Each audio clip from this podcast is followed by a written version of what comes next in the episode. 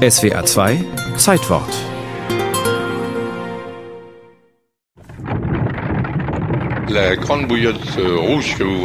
Die große rote Wärmflasche aus dem 18. Jahrhundert ist ein Kutschenwärmer. Da gingen mindestens 5, 6 Liter heißes Wasser rein. Das ist also eine sogenannte Pilotenwärmflasche, die man sich so vor den Bauch hängte. Ein rechteckiger, gewölbter Kupferbehälter, anatomisch genau dem Bauch angepasst, wenn man wie ich einen hat.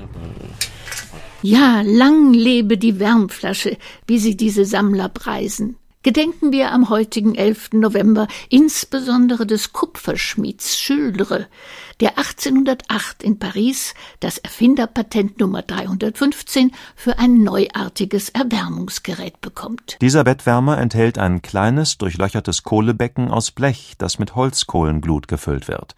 Mittels Aussparungen zwischen zwei runden Röhren wird Luft eingeführt.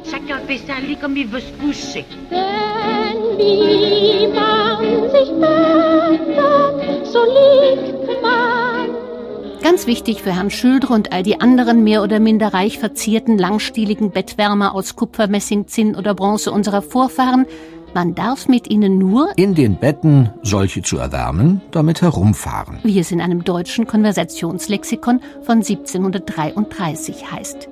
Lässt man die glühenden Behälter einfach unter den Daunen, kommt es häufig zu Bett, Zimmer oder sogar Hausbränden. Ausgesprochen unfallanfällig sind auch die kleinen tragbaren Kohlebecken oder Gieken für die Kirche oder das Theater, von deren schwefligen Holzkohlendämpfen einem außerdem übel werden kann. Ärzte protestieren gegen solcherlei medizinische Schoßsünden, die fürchterliche Begebenheiten hervorbringen sollen. Die feinen Damen der Belle Epoque stecken stattdessen glimmende Holzkohlenstängel oder glühende Tonbolzen in ihre mit Samt bezogenen Muffwärmerröhrchen.